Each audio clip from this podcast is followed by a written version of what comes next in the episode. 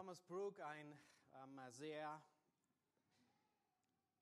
gebildeter Mann, der viel über Rhetorik geschrieben hat. Äh, er kam zu dem Resümee und äh, schrieb in einem seiner Bücher darüber, dass Vorbild die allerstärkste Rhetorik sei. Vorbild ist die allerstärkste Rhetorik. Nun, vieles von dem, was wir lernen, lernen wir durch Vorbilder. Häufig stoßen wir auf Prinzipien und wir fragen uns nun, wie kann ich dieses Prinzip in meinem Leben praktisch anwenden oder praktisch umsetzen? Nun, ein kurzes Beispiel. Wir hatten in dieser Woche Männerkreis am Mittwoch. Und wir haben uns äh, an diesem Männerkreis mit der Frage beschäftigt, wie wir als Männer unsere Ehefrau lieben können. Nun, ich meine, äh, das ist die einfachste Frage der Welt. Wir alle kennen Epheser Kapitel 5. Äh, ihr Männer liebt eure Frauen, wie Christus die Gemeinde geliebt hat. Ist nicht schwer zu verstehen. Nun, äh, dennoch, obwohl wir diesen Vers sehr gut kennen, brauchen wir Vorbilder und wir brauchen solche, die uns das vorleben und manchmal genauer erklären, was es bedeutet, eben unsere Frauen mehr zu lieben. Nun, wenn dein Ehemann nach Mittwoch nach Hause kam und dich äh, dann äh, zu einem Spaziergang eingeladen hat und er vielleicht beim Spaziergang deine Hand gehalten hat, was er schon seit der Hochzeit nicht mehr getan hat, nun, dann ist das eine praktische Anwendung dessen gewesen, was wir am Mittwoch hatten. Ja, wenn dein Ehemann äh, begonnen hat, äh, Zeit der Zweisamkeit zu planen, zusammen zu lachen und die Zeit zu genießen, dann war es einfach eine praktische Auswirkung dessen, was wir am Mittwoch durchgegangen sind. Wir sind einige Dinge durchgegangen, einfach wie leben wir dieses Prinzip? Den Kindern vorleben, dass wir unsere Ehefrau lieben, dass wir sie respektieren, dass wir zärtlich zu ihr sind, ja, auch vor den Kindern und in der Öffentlichkeit, dass wir gut über sie reden. Nun, wir sind drei Seiten durchgegangen, über 56 Punkte, ähm, was es bedeuten kann praktisch, dass es so aussieht. Und wir hoffen und beten, dass es wirklich Frucht bringt und äh, in die Tat umgesetzt wird. Aber erst, wenn wir uns hinsetzen und jemand uns konkret erklärt oder vorlebt, begreifen wir meistens, wie wir das Prinzip, das klar ist, das unmissverständlich ist, wie wir das Prinzip wirklich umsetzen in unserem Leben. Und aus diesem Grund gibt es, es ist gut, Lebensbilder zu lesen oder zu hören. Die vielen Hörspielbücher über Gottes Männer, über Hudson Taylor, über Georg Müller, über viele Glaubenshelden oder Missionare. Aus diesem Grund sagt Paulus, folgt meinem Vorbild, weil wir eben das meiste, was wir lernen, vieles, was wir lernen, durch Vorbild lernen. Aus diesem Grund werden in Hebräer Kapitel 11 die ganzen Vorbilder des Glaubens aufgezählt und es wird dort sichtbar, wie ihr Glaube sichtbar geworden ist. Und das ist, was uns motiviert. Nun, heute kommen wir zu einem ähnlichen Abschnitt in Philippa Kapitel 2, Vers 17 bis 30. Und äh, in diesem Abschnitt werden wir sehen, wie wir gewisse Prinzipien praktisch umsetzen im Dienst. Um den Teufelskreis zu durchbrechen von Selbstsucht, von Uneinigkeit und sogar von Streit, fordert Paulus die, die Philipper auf, in Kapitel 2, Vers 3 tut er das insbesondere und sagt, tut nichts aus Selbstsucht oder nichtigem Ehrgeiz, sondern in Demut achte einer den anderen höher als sich selbst. Nun, dann zeigt Paulus, wir sind äh, das ganze Kapitel schon durchgegangen, ja, Philippa Kapitel 2, dann zeigt Paulus auf, ähm, wie die Demut Christi ausgesehen hat. Und er zeigt an dem Beispiel des selbstlosen Dienst Christi das größte Vorbild aller Zeiten, das größte Vorbild des Universums. Nun, vielleicht sitzt du da und du denkst, nun, das ist toll, aber ich werde nie diese Messlatte erreichen, wie Christus sein kann. Nun, wie kann ich das praktisch umsetzen? Ich bin, ich bin, ich kann nicht äh, die Gottheit verlassen und Mensch werden oder ja, all das. Und das ist, was wir in unserem Abschnitt nun vorfinden. In unserem Abschnitt, da finden wir drei Vorbilder, die dieselbe Gesinnung haben und leben, wie Christus sie hatte.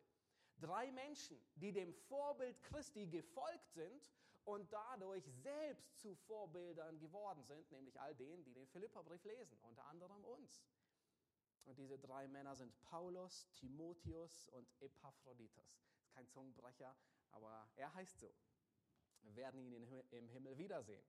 Nun, wie sah es bei ihnen ganz praktisch aus, dass sie selbstlos und demütig gedient haben? Wie sah ihr Leben aus? Wie haben sie in der Gemeinde mit anderen im Zusammenleben gedient? Und was wir uns heute ansehen wollen, sind sechs praktische Schritte, die wir von ihnen lernen und anwenden wollen, damit du und ich, damit wir selbstlos dienen. Lass uns den Abschnitt lesen, gemeinsam Philippa Kapitel 2, die Verse 17 bis 30.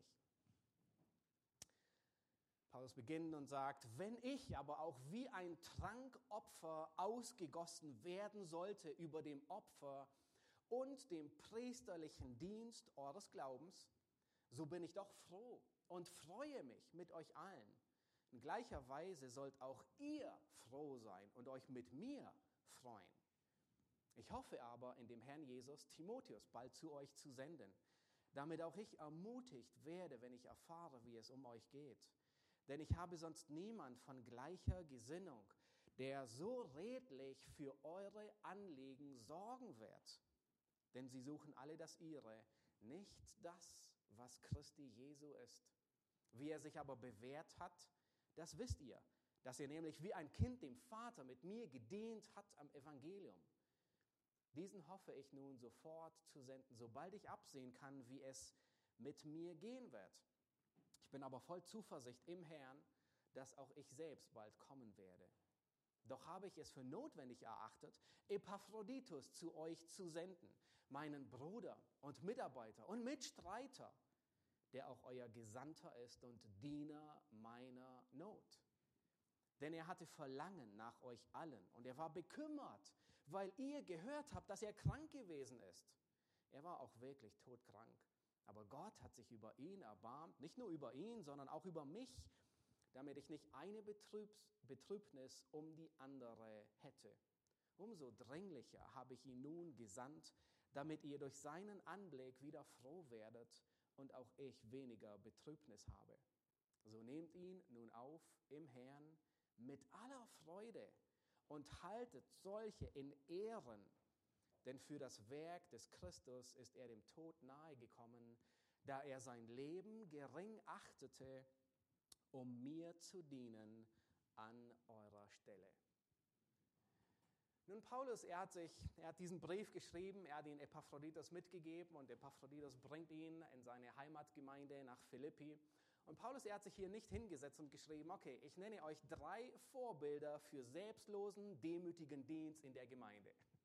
Nein, das hat er nicht, sondern beim Schreiben und beim Aufzählen seiner Reisepläne ist er insbesondere ein bisschen ausführlicher geworden und hat beschrieben, wie diese Männer selbstlos dienen.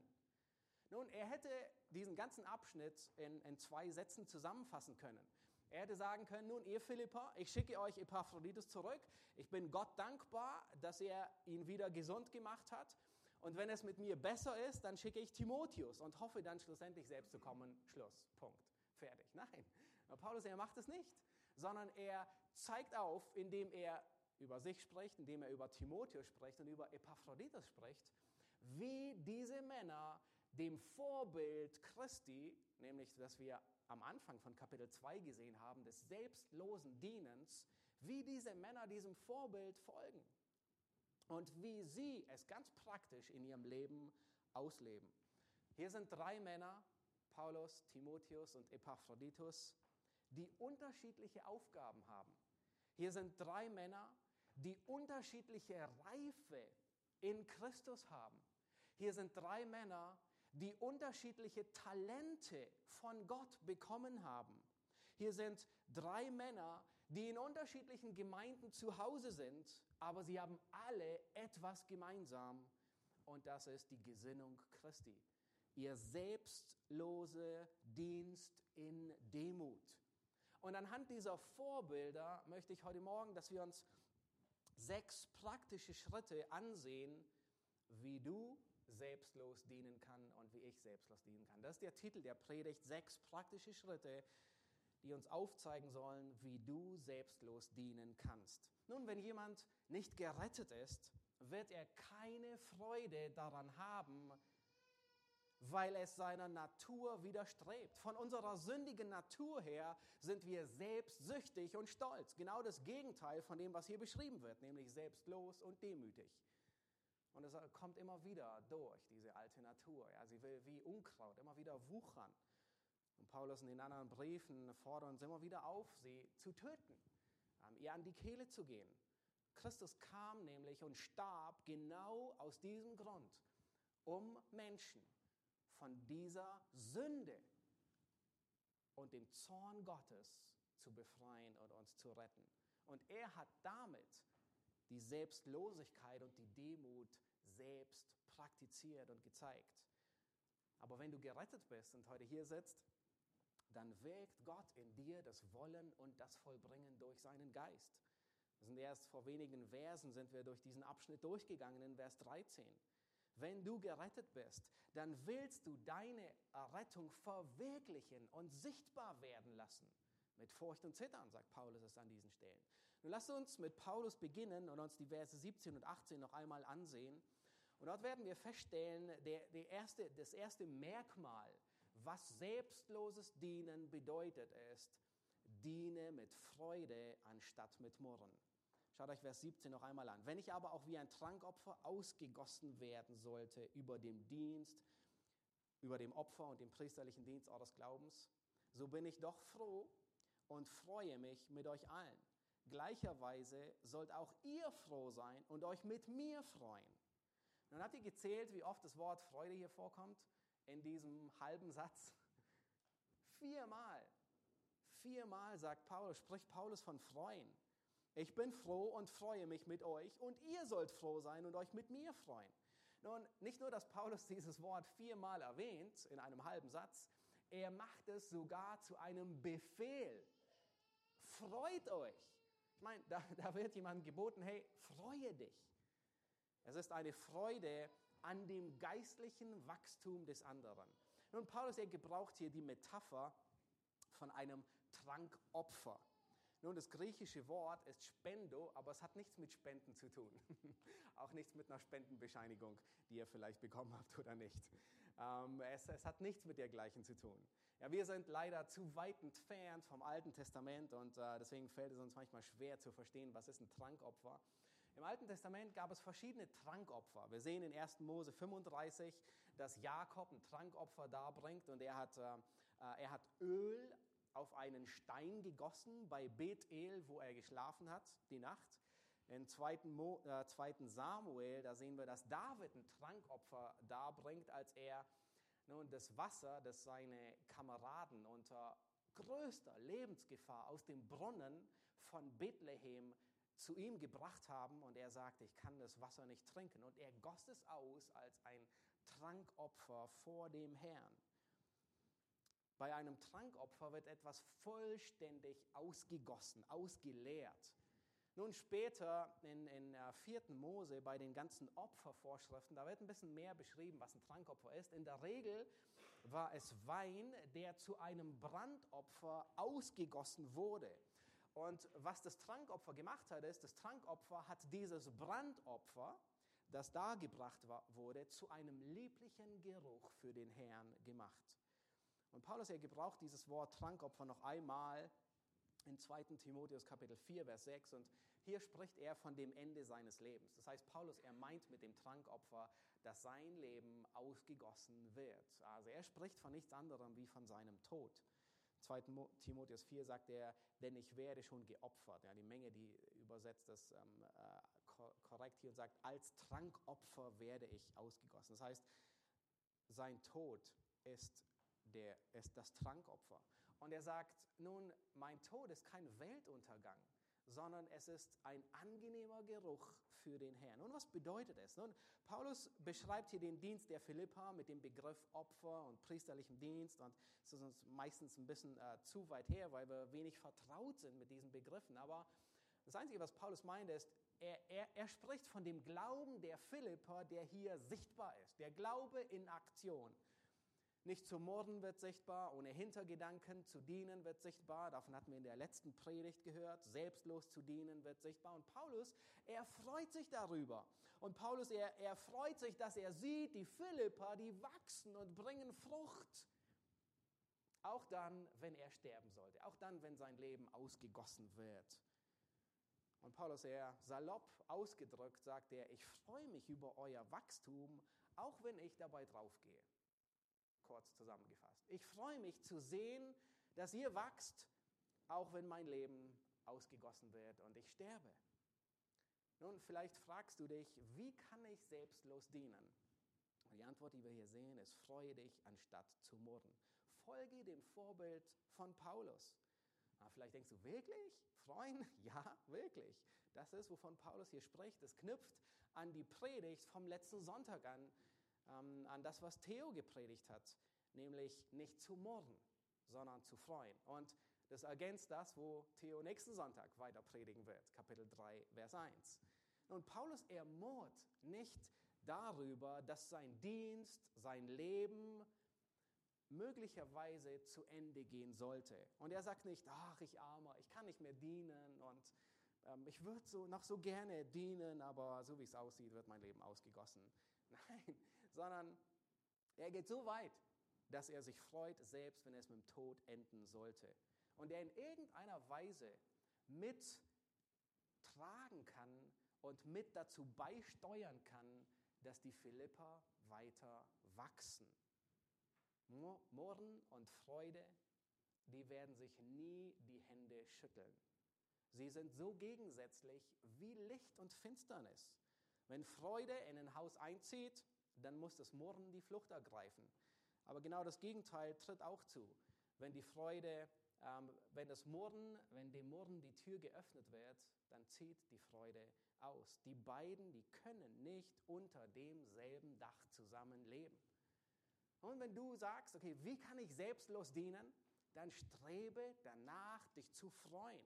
Nun, wenn ich mich freue, anstatt zu murren über alles Mögliche, und äh, Theo hat äh, sehr deutlich und klar aufgezeigt in der letzten Predigt, über was wir alles murren können.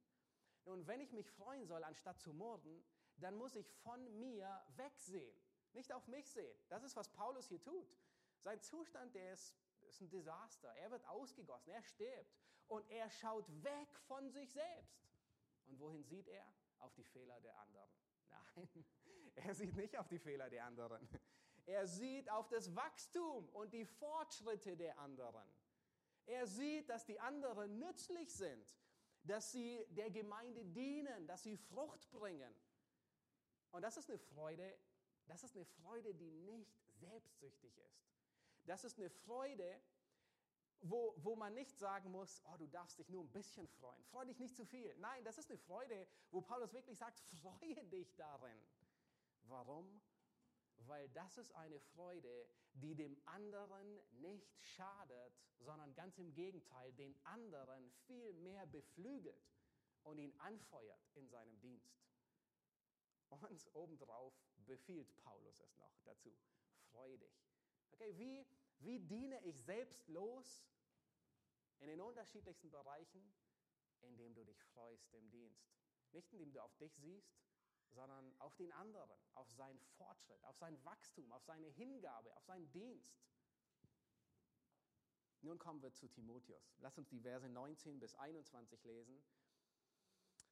Und wir werden hier sehen, dass, dass Timotheus ein Mann ist, der dieselbe Gesinnung hat wie Christus, dieselbe Gesinnung hat wie Paulus.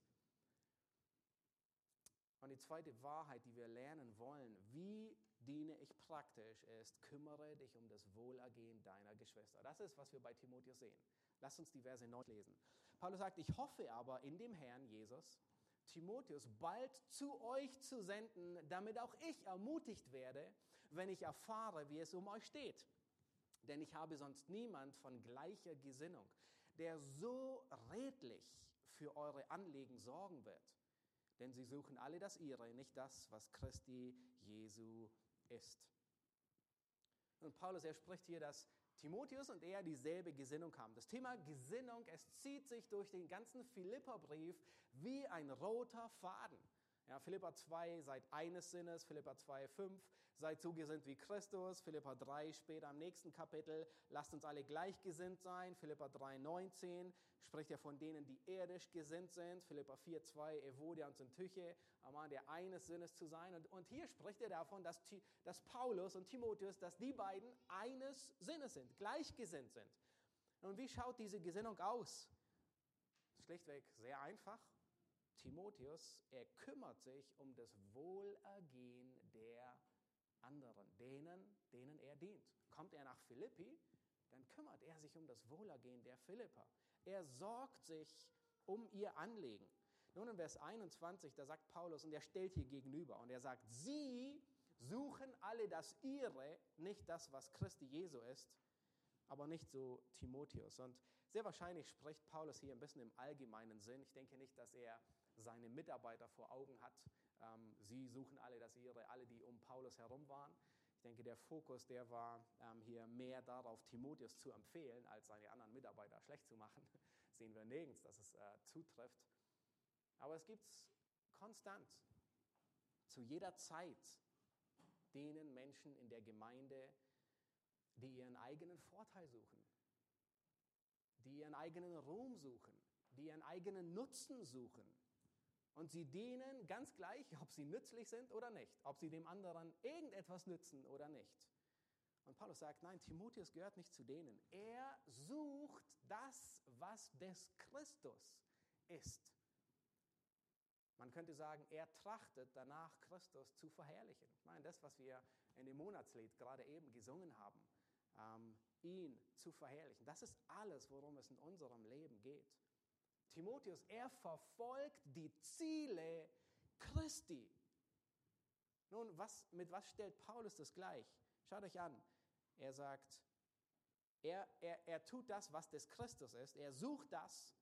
Und es ist nichts anderes, wie für die Anliegen der Philipper zu sorgen. Ein, ein Vers vorher sagte, Timotheus sorgt redlich für das Anliegen, für euer Anliegen. Die neue Menge Übersetzung, wer sie hat, äh, der kann feststellen, dass sie sagt, denn ich habe i ich habe keinen ihm Gleichgesinnten, der so herzlich für euch Sorge tragen wird. Nun, wenn du dich fragst, wie kann ich in meinem Dienst selbstlos sein, dann sehen wir hier bei Timotheus ein Vorbild. Kümmere dich herzlich um das Wohlergehen deiner Geschwister. Kümmere dich herzlich um das Wohlergehen. Bete regelmäßig für die. Meines Buch, das wir gerade vorgestellt hatten, das wir in der Gemeindefreizeit durchgehen wollen. Bete für die, mit denen du zusammen dienst, aber bete auch für die, denen du dienst. Sei es in der Sonntagsschule, im, Technikdienst, im Aufbaudienst, in allen Bereichen, wo du bist. Ein Aspekt, dass wir uns kümmern, ist, dass wir wirklich beten füreinander. Die letzten Worte hier von Vers 21, die erinnern uns, ähm, in wessen Firma wir eingestellt sind und wem wir dienen. Äh, sie suchen, er sucht das, was des Christus ist.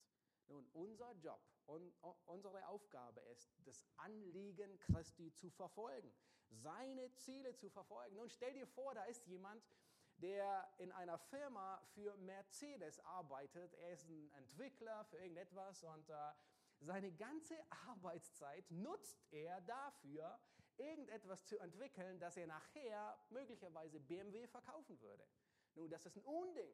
Das geht überhaupt nicht. Ich meine, äh, der würde verklagt werden wegen Spionage und äh, was auch immer. Stell dir vor, da ist ein Mathelehrer und anstatt den Kindern Mathe beizubringen, bringt er ihnen Verschwörungstheorien bei. Das ist ein Unding, unerhört. Aber das ist genau das, wovon Paulus hier spricht. Er spricht davon, dass Menschen dienen, aber sie tun nicht, was ihre Aufgabe ist. Unsere Aufgabe, wir sind in der Firma Christi. Wir, diese Verse machen deutlich, wem wir dienen, für wen wir angestellt sind. Er ist unser Herr. Das heißt, welche Ziele verfolgen wir? Seine Ziele, nicht unsere. Und selbst in unserer Welt würde man so jemanden rausschmeißen. Nun, wir sehen aber, dass Gott auch über all dem souverän ist. Das hatten wir in Kapitel 1 gesehen, wo Paulus davon spricht, dass Brüder da sind, die aus Selbstsucht predigen. Lass uns weitergehen und den dritten Aspekt uns ansehen. Und äh, wir werden feststellen in den folgenden Versen, Verse 22 bis 24, dass ein selbstloser Mitarbeiter sich bewährt. Ein selbstloser Mitarbeiter bewährt sich. Bewähre dich im Dienst. Lass uns die Verse 22 bis 24 lesen. Wer sich aber, ähm, wie, also Paulus spricht über Timotheus, wie er sich aber bewährt hat, das wisst ihr dass er nämlich wie ein Kind dem Vater mit mir gedient hat am Evangelium.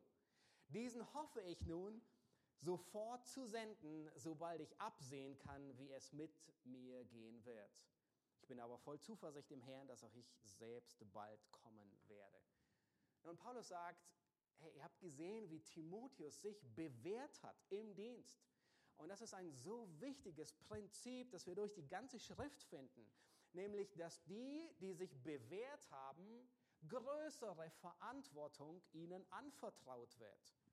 Und wie sieht Bewährung in der Gemeinde aus? Wie sieht es aus, dass sich jemand bewährt? Und ich denke, hier das Beispiel von Timotheus, es zeigt uns auf, um zu verstehen, okay, wie bewährt sich jemand in der Gemeinde? Und das Erste, was wir sehen, ist, Timotheus, er hat wie ein Vater, äh, wie ein Kind dem Vater gedient. Das heißt, Timotheus, er hat unter Autorität gedient.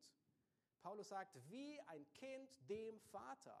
Timotheus hat, sich, hat gelernt, sich anderen Autoritäten unterzuordnen.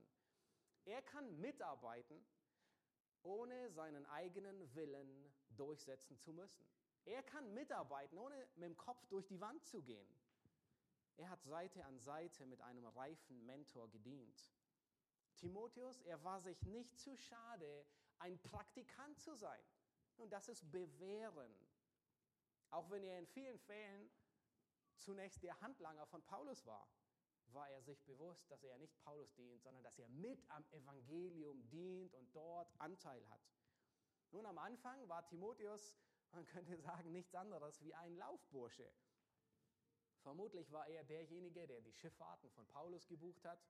Vermutlich war er derjenige, der das Abendessen organisiert hat.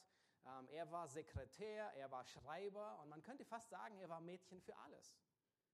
Aber er hat sich bewährt. Ein bewährter Mitarbeiter ist jemand, der zuverlässig mitarbeitet, egal wie hart die Arbeit ist. Paulus, er konnte ihn einfach nach Philippi schicken und wisst ihr, was Timotheus tut? Er geht nach Philippi. Er sagt nicht, oh Paulus, da gehe ich nicht hin. Nun, es gab mit Sicherheit schlimmere Gemeinden, in die er geschickt werden könnte. Ähm, aber er tut, was Paulus sagt. Und das ist einer der wichtigen Aspekte von Bewährung. Jemand, der sich bewährt, ist nicht jemand, der seinen eigenen Kopf durchsetzt, sondern jemand, der sich unterordnen kann. Jemand, der auf den Rat von anderen hört. Bewährung ist eine Tugend, die in unserer schnelllebigen Gesellschaft äh, und Generation äußerst unpopulär und unbeliebt ist. Ja. Was uns von der Gesellschaft vorgegaukelt wird, ist, jeder kann über Nacht zum Star werden. Du musst dich nicht bewähren. Aber das ist nicht im Reich Gottes der Fall. Er war sich nicht zu schade. Paulus konnte sich auf ihn verlassen. Im Gegensatz zu Johannes Markus, der auf der ersten Missionsreise nun die Flucht ergriffen hat, war Timotheus treu. Und diese Treue, die hat ihn sogar ins Gefängnis gebracht. Der Hebräerbriefschreiber, er, er, er schreibt den Hebräern gute Nachricht und er sagt, Timotheus ist aus der Haft entlassen. Und wahrscheinlich einige Jahre später könnte ein Hinweis darauf sein, wer den Hebräerbrief geschrieben hatte. Und äh, der Schreiber will mit Timotheus die Empfänger dann besuchen. Und das bedeutet nicht, dass mit einer Enttäuschung der Stab über einem Mitarbeiter gebrochen wird. Ganz im Gegenteil, wir sehen, dass selbst Johannes Markus, obwohl er die Flucht ergriffen hat auf der ersten Missionsreise, dass er gewachsen ist und gereift ist. Und trotz Versagen hat er sich auch bewährt. Und später schreibt Paulus in 2 Timotheus 4, Vers 11 über ihn, nimm Markus zu dir und bring ihn mit, denn er ist mir sehr nützlich zum Dienst. Das heißt, selbst für Versagen ist Raum, wenn damit ordentlich umgegangen wird. Timotheus war der engste Mitarbeiter von Paulus. Und es ist ausgerechnet Timotheus, den er, den Paulus kurz vor seinem Tod noch unbedingt sehen will, den er am meisten vermisst, weil er jemand ist, der sich bewährt hat, der treu ist. Und lasst uns weitergehen zu Vers 25. Nun kommen wir zu Epaphroditus. Ich habe diesen Vers ähm, oder ähm, die, die Aussage betitelt mit den Worten, denk nicht in Hierarchien. Und vielleicht äh, ist es ein bisschen seltsam ausgedrückt, aber das ist, was wir hier sehen in diesem Vers. Und das ist, was wir lernen wollen. Was bedeutet es, ähm, selbstlos, demütig zu dienen, nicht in Hierarchien? Lass uns Vers 25 lesen. Doch habe ich es für notwendig erachtet, Epaphroditus zu euch zu senden, meinen Bruder und Mitarbeiter und Mitstreiter, der auch euer Gesandter ist und Diener meiner Not. Nun, bis auf diese wenigen ähm, Verse wissen wir nicht sehr viel über Epaphroditus. Offensichtlich war er ein Abgesandter der Philippa. Nun, er hat die Segensgabe, das heißt nichts anderes wie die Unterstützung, das Geld von den Philippern zu Paulus gebracht, damit Paulus etwas zum Leben und Überleben hat. Es könnte sein, dass Epaphroditus mit mehreren Männern aus Philippi mitgekommen ist und so wie es aussieht, ähm, Vers 29 das deutlich macht, sollte Epaphroditus noch eine längere Zeit bei Paulus bleiben und ihm eine Weile dienen. Das einzige Problem war, er ist in der Zwischenzeit todkrank geworden und war nicht wirklich eine Hilfe.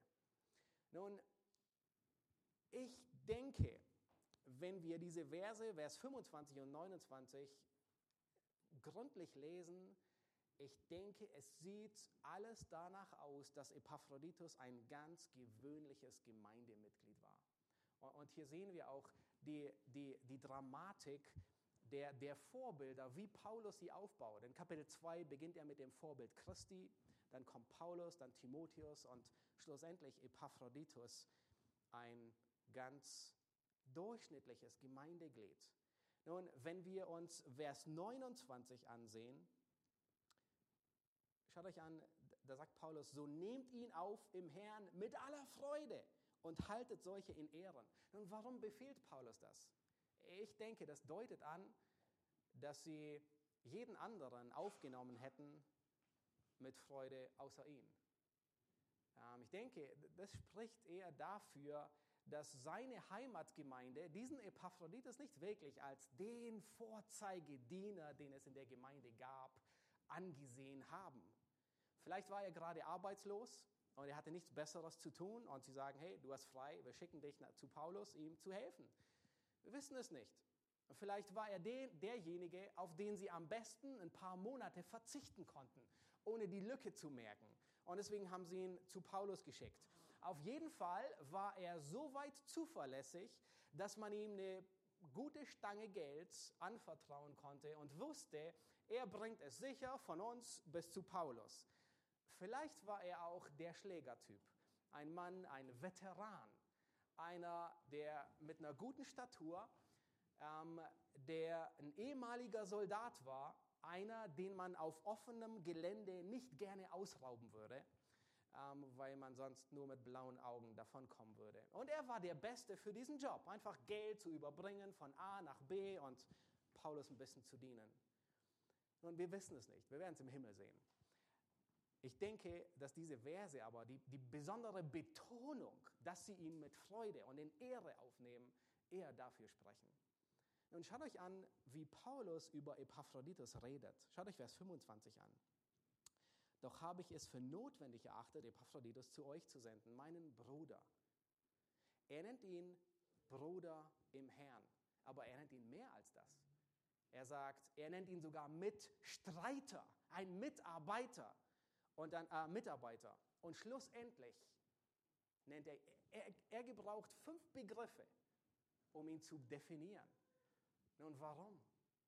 Ich denke, weil er jemanden, der nicht besonders ist, besonders machen wollte. Und das Höchste, was er nennt, ist ein Mitstreiter. Im Deutschen klingt es ein bisschen so schwach. Ähm, wörtlich ist es ein Mitsoldat, ein Mitkämpfer, jemand aus demselben Regiment.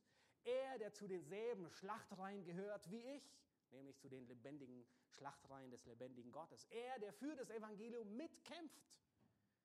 Nun, dieser, dieser Begriff, ein Mitstreiter, das war eine der höchsten Ehrungen, die ein Soldat bekommen konnte.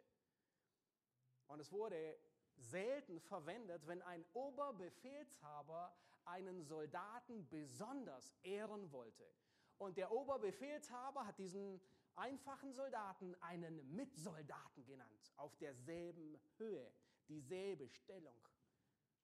Ein Mitsoldat ist jemand, den man so sehr ehrt wie sich selbst. Ein Mitsoldat ist jemand, auf den man im Gefecht zählt. Jemand, dem man sein Leben anvertraut, der Seite an Seite kämpft. Ein Mitsoldat ist jemand, für den man im Gefecht sogar das Leben lassen würde. Nun seht ihr, Paulus, er denkt nicht in Hierarchien. Paulus denkt nicht hierarchisch. Obwohl er Apostel ist, nennt er diesen einfachen Mann nicht nur Bruder, er nennt ihn nicht nur Mitarbeiter, sondern er nennt ihn Mitstreiter. Vielleicht wollte Epaphroditus viel helfen und er ist so krank geworden, dass er mehr zu einer Last für Paulus geworden ist, wie eine Hilfe. Vielleicht gehörte Epaphroditus zu denen, die nur ein Talent bekommen haben, aber er vergräbt es nicht, sondern er gebraucht es und zwar auf solche Weise, dass Paulus ihn Mitstreiter nennt. Nun, wenn du dich fragst, wie kann ich selbstlos dienen?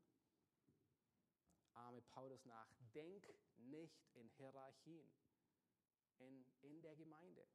Egal mit wem du zusammen dienst. Egal ob du sein Bereichsleiter bist und er nur dein Helfer.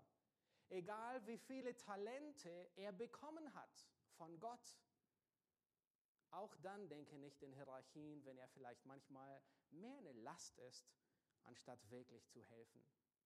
Betrachte ihn als Bruder oder als Schwester, er sogar als Mitstreiter und wie Paulus als ein Mitsoldat, ein Mitkämpfer. Lass uns weitergehen zu dem fünften Aspekt und äh, wir sehen uns hier die selbstlose Haltung von diesem Epaphroditus an, diesem einfachen Mann. Wir schauen uns die Verse 26 bis 28 an. Und wir werden feststellen, dass er sich, wonach er sich sehnt, ist nach der Gemeinschaft der Gläubigen. Ich habe den fünften Punkt betitelt mit der Aufforderung, suche die Gemeinschaft mit Gläubigen. Das heißt, wenn du selbstlos dienen willst und nicht weißt wie, dann such die Gemeinschaft mit Gläubigen. Hier sehen wir den Epaphroditus. Und er ist mehr bekümmert, dass die Philipper gehört haben, dass er todkrank ist, wie dass er über sich selbst bekümmert ist, dass er diese Todkrankheit überleben wird. Er ist mehr bekümmert, dass sie sich Sorgen machen, wie er sich Sorgen macht. Lass uns die Verse lesen. Vers 26. Denn er hatte Verlangen nach euch allen. Paulus schreibt, Epaphroditus, ihn hat es gesehnt. Das sind dieselben Worte, die Jesus verwendet, als er sagte, mich hat herzlich verlangt, Gemeinschaft mit euch zu haben. Und dann sagt Paulus, und er war bekümmert, weil ihr gehört habt, dass er krank gewesen ist. Er war auch wirklich todkrank. Aber Gott hat sich über ihn erbarmt. Und nicht nur über ihn, sondern auch über mich, damit ich nicht eine Betrübnis um die andere hätte. Umso dringlicher habe ich ihn nun gesandt, damit ihr durch seinen Anblick wieder froh werdet und auch ich weniger Betrübnis habe.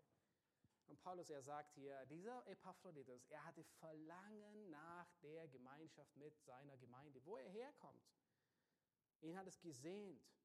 Selbstlose Menschen sind solche, die Gemeinschaft suchen. Nun, wenn ich von den drei Wänden ich, mir, meins umgeben bin, nun, wem kann ich in diesen drei Wänden dienen? Ich, mir, meins. Da ist niemand sonst da. Genau das ist der Punkt hier. Ich, mir, meins ist der Lieblingsort der Selbstsucht. Aber wenn du selbstlos dienen wirst, dann such die Gemeinschaft. Dort ist die Möglichkeit, den anderen zu dienen. Wenn du dich fragst, wie kann ich selbstlos dienen, dann isolier dich nicht von anderen, sondern strebe danach, die Gemeinschaft mit Gläubigen zu suchen. Dort kannst du dienen. Dort kannst du selbstlos sein. In deinen drei Wänden von ich, mir, meins ist der einzige, dem du dienst, du selbst. Als Gemeinde wollen wir gerade den Fokus auf die Gemeinschaft nicht zu kurz kommen lassen. Und meine, die Dinge, die wir tun, ähm, ob es die Zeit nach dem Gottesdienst ist, die Gemeinschaft am Stehcafé, ob es Roundtable ist, äh, den, wir, äh, den Dienst, den wir gestartet haben seit Januar, ob es andere Möglichkeiten sind, um die Gemeinschaft zu nutzen. Wir wollen es sehen als Möglichkeit, dem anderen zu dienen und eben aus den drei Wänden der Selbstsucht herauszukommen. Kommt zum letzten Punkt und äh, wir wollen uns die letzten beiden Verse ansehen, Vers 29 und 30. Und äh, hier, hier fordert Paulus die Philipper auf und, und, sagt, ich schicke euch Epaphroditus zurück. Und hier sagt er, so nehmt ihn nun auf im Herrn mit aller Freude und haltet solche in Ehren. Denn für das Werk des Christus ist er dem Tod nahe gekommen, da er sein Leben gering achtete, um mir zu dienen an eurer Stelle. Und Paulus, er, er befiehlt den Philippern, nehmt ihn auf mit aller Freude und haltet ihn in Ehren. Und warum muss Paulus das befehlen? Wir wissen nicht genau, aber es könnte gut sein, dass er das befiehlt, weil sie es von sich aus nicht getan hätten. Sie würden sich, die Philipper, sie würden sich freuen über Timotheus, sie würden sich noch mehr freuen über Paulus. Aber Epaphroditus, oh toll, dass du wieder da bist. Schön dich zu sehen. Sie würden für jeden anderen, würden sie eine riesen Willkommensparty machen, vermutlich abgesehen von Epaphroditus. Und genau das ist, was Paulus hier sagt. Er befiehlt und sagt, schmeißt eine riesige Willkommensparty für diesen Mann. Haltet solche in Ehren. Nun, Paulus, er quillt über an Lob und an Wertschätzung für diesen einfachen Mann. Und er nennt zwei Gründe. Er ist dem Tod nahe gekommen und er hat mir an eurer Stelle gedient. Nun, ich bin mir sicher, Epaphroditus war nicht perfekt. Ähm, es wäre eine Überraschung, weil sonst wäre er der erste Mann, der perfekt gewesen wäre, außer Christus. Und ich kann mir gut vorstellen, dass es jede Menge gab, ähm, was Paulus vermutlich hätte nerven können, auf die Nerven gehen können.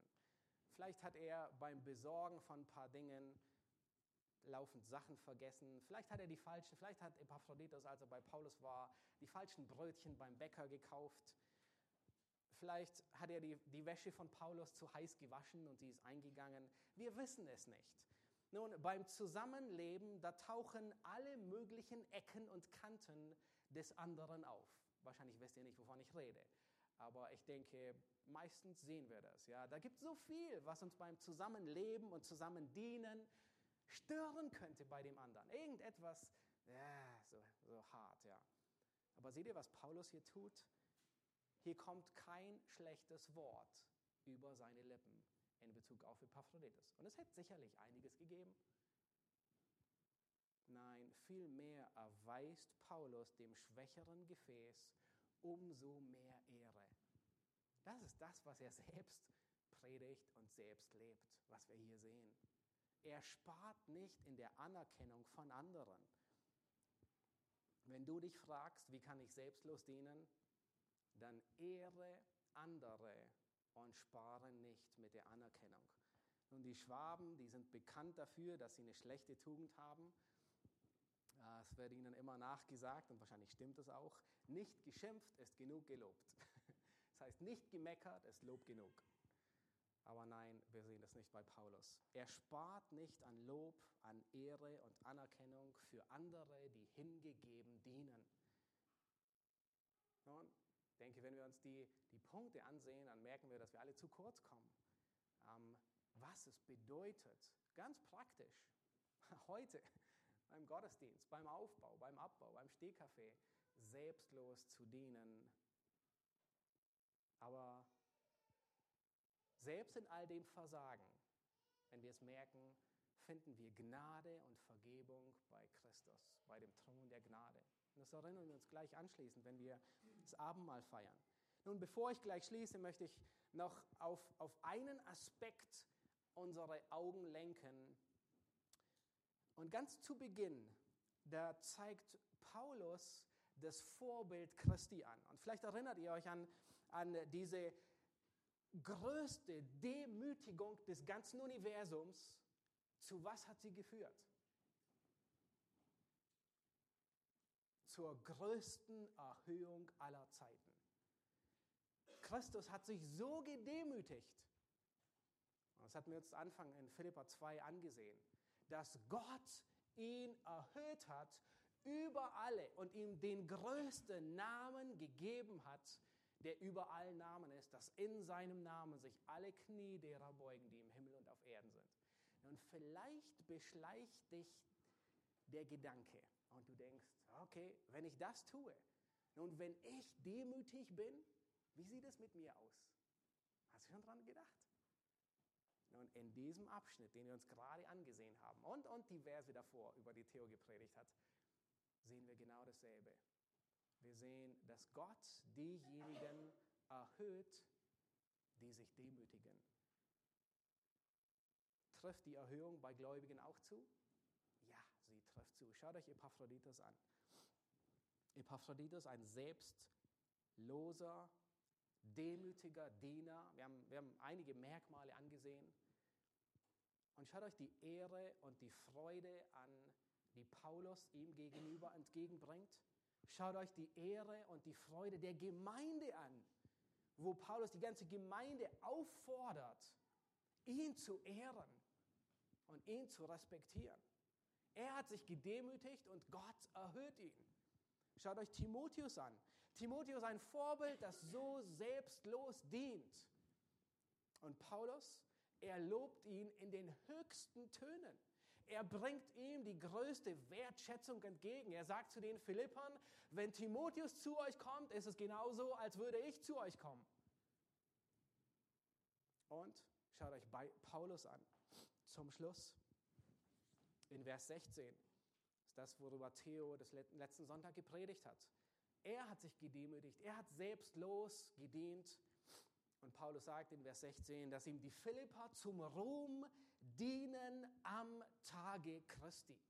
Nun, selbst wenn wir hier auf Erden nicht erhöht werden sollten, selbst wenn niemand uns wertschätzen sollte, wissen wir, dass der Tag Christi kommt, wo all das, was wir getan haben, die Selbstlosigkeit, wie wir gedient haben, vergolten wird. Und zwar nicht von Paulus, sondern von Christus selbst der sagen wird, recht so, du treuer und guter Knecht, gehe ein zu deines Herrn Freude. Und dann wird nicht Paulus sagen, du bist ein Mitbruder, du bist ein Mitknecht und du bist ein Mitstreiter, sondern wir werden es aus, Wort, aus dem Mund Christi hören, der uns Bruder und Mitstreiter und Mitknecht nennt am Evangelium. Das ist die Erhöhung, auf die wir hinarbeiten, die wir vor Augen haben wollen. Lasst uns beten. Ihr dürft gerne aufstehen. Herr Jesus Christus, wir danken dir für diesen Abschnitt, Herr, der uns so klar drei Vorbilder vor Augen malt, die selbstlos und demütig gedient haben.